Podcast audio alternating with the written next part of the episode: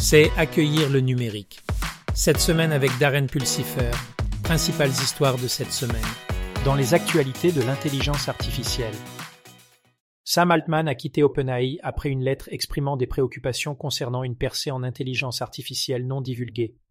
La lettre, envoyée par un employé anonyme, a conduit à la destitution d'Altman en tant que PDG. Les détails de la percée restent confidentiels, soulevant des questions sur la dynamique interne d'OpenAI. Altman a été réintégré lorsque 700 des 770 employés l'ont suivi chez Microsoft. Intel a développé le Neural Chat 7B, un modèle de chatbot qui priorise la protection des données de l'utilisateur. Le modèle est formé en utilisant l'optimisation de la vie privée différentielle, DPO, pour renforcer les mesures de protection de la vie privée. En mettant en œuvre la DPO, Intel vise à garantir des interactions sécurisées au sein du chatbot et à atténuer les risques liés à la vie privée. Ces efforts sont en ligne avec les normes en évolution pour le développement responsable de l'IA. Meta, la société mère de Facebook, aurait dissous son équipe de l'IA responsable, soulevant des inquiétudes quant à son engagement envers des pratiques d'IA éthiques. Les critiques soutiennent que la dissolution de l'équipe pourrait compromettre les efforts visant à traiter les préoccupations éthiques et les éventuels biais dans les technologies d'IA de Meta, mettant en évidence le débat en cours autour du développement responsable de l'IA. Dans les actualités de cybersécurité, un cadre d'une entreprise de cybersécurité a plaidé coupable de piratage d'hôpitaux dans un retournement de situation choquant.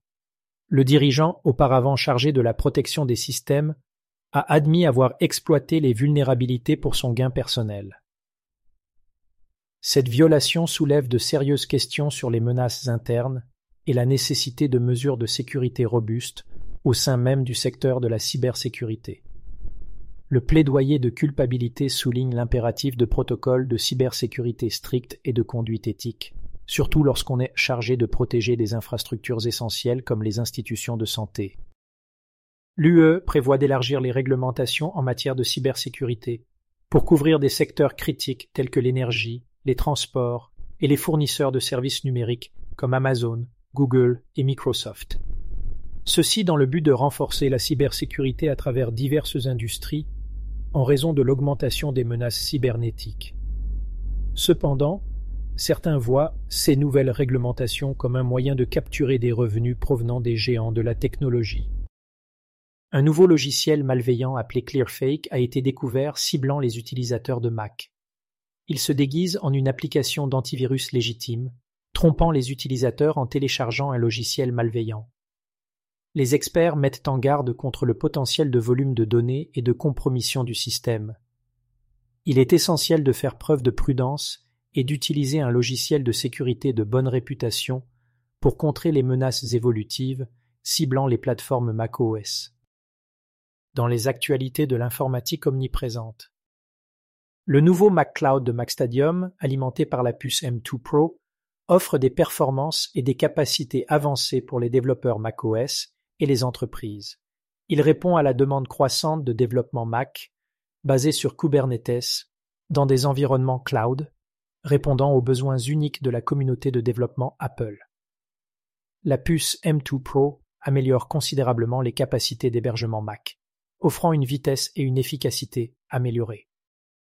Alibaba a ajouté trois nouveaux dirigeants à son unité d'informatique en nuage, indiquant son engagement à stimuler son activité dans le cloud.